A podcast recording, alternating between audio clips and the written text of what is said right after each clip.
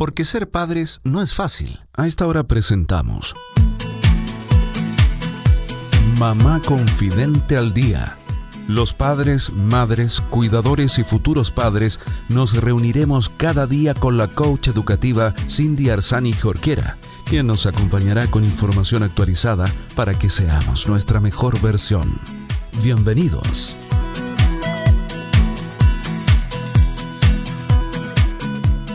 Hola queridos amigos de Mamá Confidente al Día. Bienvenidos a todos los padres, madres, cuidadores y futuros padres que en este minuto nos están sintonizando. Quizás se encontraron con nosotros de, casualidad o quizás nos estaban esperando, como siempre digo. Como sea, sean todos muy bienvenidos a este programa donde hablamos de maternidad, crianza, educación, de esos temas importantes que nos ayudan a desarrollar mejor nuestro rol soy Cindy Arzani Jorquera y te voy a estar acompañando con datos, con entrevistas, con información de calidad bien fácil. Y, y, siempre lo digo, con información además de primera, porque me preocupo de buscar a los mejores especialistas aquí que nos puedan venir a explicar ciertas cosas, a enseñar también para que podamos ponerlo en práctica. Y el día de hoy como siempre, todos los lunes nos encontramos con Macarena Ruitor. Ella es profesora de educación física, es especialista en movimiento consciente, es em, además cosmetóloga natural y consciente, es profesora, es madre, es amiga, esposa y bueno, y tantas cosas. Y lo mejor es que todo lo que ella nos comparte en los programas eh, los vive. Todo lo vive. Es realmente de de, su propia experiencia, además de todos los estudios que tiene, pues. Eh, si ustedes quieren escuchar otros capítulos que hemos tenido con Maca, pueden buscar en Evox, en, iTunes, en Spotify, en Anchor, ahí vas a encontrar las otras cápsulas que hemos grabado con la maquita y que ponemos a disposición en este, en este día que además hablamos de autocuidado, porque sabemos que para cuidar a otros tenemos que cuidarnos a nosotros. Para eso hemos estado todo este año con la maca desarrollando diferentes temáticas que esperamos les sirvan. Así que bueno, me quedo calladita ahora y le doy paso a la maca porque hablé no sé cuántos minutos sola. Maquita, ¿cómo estás? Hola Cindy, no, está perfecto. Yo te escuchaba atenta, me encanta. Castigada, ya no digo ni una palabra más. Oye, hoy sí. Oye, eh, la cuéntame. No, te voy a decir, espero que la semana pasada nos hayan echado de menos, porque con el feriado que hubo no nos vimos, pero hoy día estamos de vuelta para seguir con, el último tema que estábamos desarrollando. Así es, la verdad es que este año, bueno, partimos en marzo eh, y ha sido un, un, año bien entretenido, bien comunicado, compartido y nos hemos ido acompañando semana tras semana. Y como tú muy bien dices, la semana pasada tuvimos ahí un pequeño break y habíamos dejado un tema muy interesante que es el mindfulness. Este concepto tan en boga, ¿cierto? Que es un concepto que tiene sus raíces en, en, en Oriente, en el fondo, en todos estos pensamientos o corrientes budistas y que ya por ahí por los años 70 llegó a Occidente y, que hoy en día está cada vez más cerca de nosotros. Y yo creo que muchas veces eh, rebautizamos algunos conceptos, pero que, quizás sí los estábamos practicando y no sabíamos que se llamaban así, ¿cierto? Tal cual. Yo creo que ahora eh, les pusimos los nombres o tal como tú decías, los bautizamos con otros nombres o también hoy día eh, se sabe un poco más de esto. Exacto. Se sabe más, hay más conciencia, esa palabra creo que ya está en todo, em, y hay más apertura, diría yo. También el mindfulness, lo dijimos las otras semanas, eh, pasó de ser una como una idea, esta cosa así un poco etérea, una cosa un poco volada. y, ya, claro, lo que pasa es que el tener ya respaldos de, la ciencia, del mundo de las ciencias, hace que, claramente vaya teniendo más prestigio, más veracidad y bueno, y tantos beneficios, ¿cierto? Para todas las personas que, que lo tienen incorporado en su vida. Siempre decimos que el espacio radial de los lunes y lo que conversamos no es para es, eh, em, como se dice, decir si algo es bueno o es malo, muy por el contrario, nos despojamos de eso y solamente la opción o la intención es aportar una mirada. Y hoy en día la mirada que, les traigo hoy para compartir es un concepto muy interesante que se llama Mindful Eating. Entonces vamos a partir, sí, recordando lo que era el mindfulness, que básicamente sí, se traduce al español como atención plena. ¿ya? Es el estar presente, es el aquí y el ahora, y es la capacidad que tenemos para prestar atención deliberada al presente, ya a lo que estamos haciendo, con una actitud de apertura y curiosidad, sin dejarnos llevar por nuestros juicios o lo que debería ser esa experiencia. Habíamos hablado de las actitudes del mindfulness, no sé si, si te acuerdas de alguna, las vamos a recordar súper rápido, que dijimos que estas actitudes eran no juzgar, tener paciencia, tener mente de principiante, confianza, no forzar y aceptación. Entonces, esta, esta conciencia plena en el aquí y el ahora se basa en estas actitudes. Entonces, cuando yo las, las traigo a mí, yo digo, ah, ya, me voy agarrando de estas cosas y, puedo realmente empezar a practicarlas. Y el mindful eating em, nace como una corriente del mindfulness, como una ramita, pero en realidad hoy en día ya es una ramota, es un tronco gigante. Claro, porque han salido nuevas, por ahí nuevas disciplinas o cosas que salen de ahí mismo, ¿no? Lo del mindfulness. Claro, y el mindful eating es comer con atención plena. Es muy, muy simple, digamos, su traducción pero mm, claro, hoy en día ya se está convirtiendo en una corriente por sí misma. Wow, pero qué interesante, porque en el fondo es como ponerle atención a lo que estoy comiendo. ¿Cuántas veces nosotros nos sentamos y nos devoramos cualquier cosa? Nos devoramos, así como eh, no, eres consciente de qué comiste y cuánto comiste. ¿Cierto? Sobre todo Vamos, yo les voy a les voy a dejar muchas preguntas y ustedes se las van a quedar ahí pensando una semana hasta el próximo lunes. Pero sí, la verdad es que la relación que establecemos con la comida es prioritaria. Ya necesitamos alimentarnos para vivir y siempre tenemos que pensar que ¿por qué comemos? Comemos para vivir. ¿ya? Eh, y aquí siempre, siempre nos vamos a despojar de los juicios que tenemos respecto de los alimentos. Una de las primeras cosas que aprendí en un hermoso diplomado que estoy cursando de alimentación consciente es no existen alimentos buenos o malos. Eso es lo primero. No existe. Toda la relación que yo tenga con el alimento pasa por mí, por mis experiencias, mis juicios, mis creencias, las aversiones, los comportamientos, los patrones, las, todas estas relaciones que yo voy creando con el alimento. Entonces, es, la verdad es que, bueno, hay muchas personas que sí tienen eh, trastornos y alteraciones y no tienen una relación eh, sana ni saludable con la comida, pero no tiene que ver con el alimento en sí, sino que tiene que ver con mis actitudes y predisposición y conducta frente al alimento propiamente tal.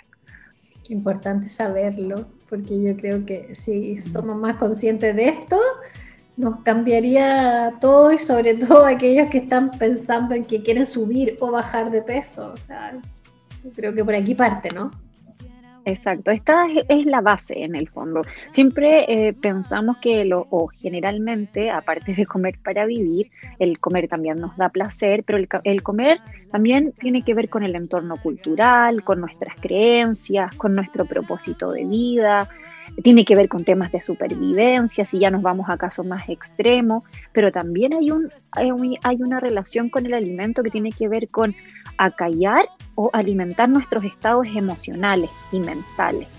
¿ya? Y, eso eh, sí también tiene un lado negativo con nuestro propio ser. Podemos utilizar el alimento como como un calmante, como un sedante, como, como algo que nos va a ir a llenar un espacio que, finalmente el alimento está ahí, ¿cierto? Nos calma un rato, pero es un parche, no es la solución de fondo. Exacto, que en el fondo viene a, como tú dices, a calmar por un ratito, pero, pero que en realidad eh, lo que hay detrás es otra necesidad, que no es de alimento en sí mismo. Exactamente, eso es.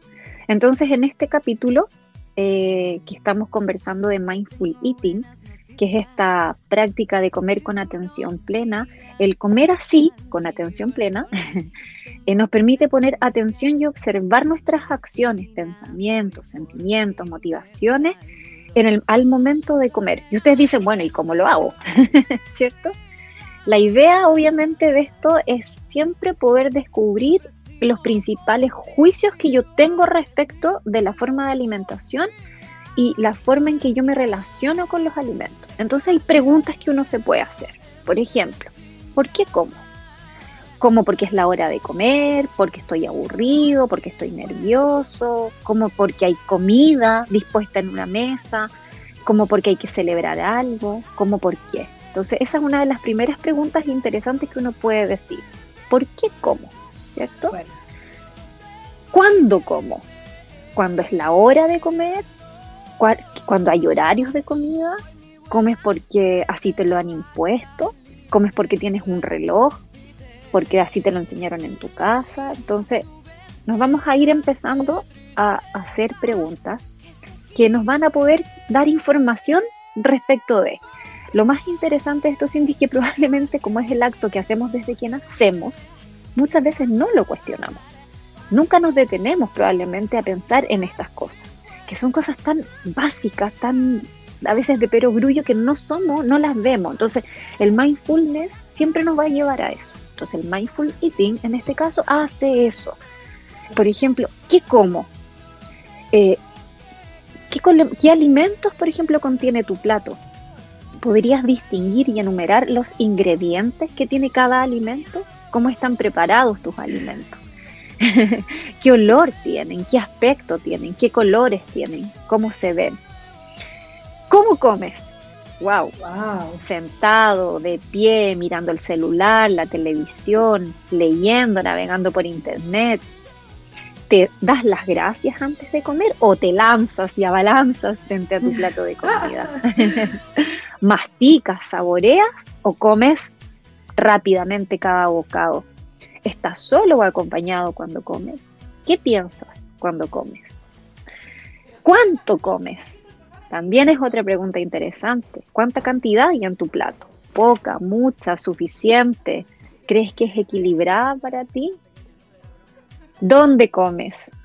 Cuando estás en tu casa, ¿en qué parte? ¿En la cocina? ¿En la mesa del comedor? ¿Frente a tu cama? ¿En el piso? ¿En el auto? Mucha gente come en el auto. Entonces, y la última que yo que les voy a dejar el día de hoy es ¿para qué como? Y ahí vamos a dejarlo amarradito con el capítulo que vamos, que va a venir la próxima semana, donde vamos a ver, vamos a reconocer los nueve tipos de hambre. ¿Sabías, Cindy, que existen nueve tipos de hambre? No, no tenía idea. Nueve tipos de hambre. Exactamente. y créeme que no todos son fisiológicos celulares. Me imagino, o sea, ya desde, desde el momento en que nos empezamos a, a responder quizás algunas de estas preguntas que tú nos compartiste, Maca, yo imagino que no todos tienen que ver con, con, con eh, hambre fisiológica. Y, y qué importante es respondernos estas preguntas porque yo creo que si hiciéramos como un check de cuántas fui capaz de responder, ponte tú pensando en mi último almuerzo, eh, yo creo que, no sé, a lo mejor la mitad, y si es que. Eh, y entonces como, bueno, no fui, no fui capaz, no fui consciente entonces de lo que comí, de lo que estoy consumiendo en mi día a día. Y cuando hablamos de conciencia y de cuidarnos, eh, parte por eso. Entonces, agradezco que nos hayas compartido estas preguntas, Maquita, porque hoy día nos quedan como de tarea para la casa, así como oh, la próxima vez que te sientes frente a un plato, hazte alguna de estas preguntas. Parte por eso. Exacto. ¿Y sabes por qué, Cindy? Porque el acto de comer es pura energía, es solo vida. Entonces, cuando yo como, el acto finalmente en esencia es nutrirme. Desde, desde ahí yo voy a sacar toda la energía que necesito obviamente del aire que respiro también, pero el comer básicamente es eso. Entonces, eh, bueno, los dejo con estas preguntas, los dejo súper, súper, súper invitados para que se despojen de todos esos juicios que tienen respecto de sí mismos y ojalá esta semana se pudieran solamente observar. Obsérvense como un observador vigilante, atento, sin enjuiciarse.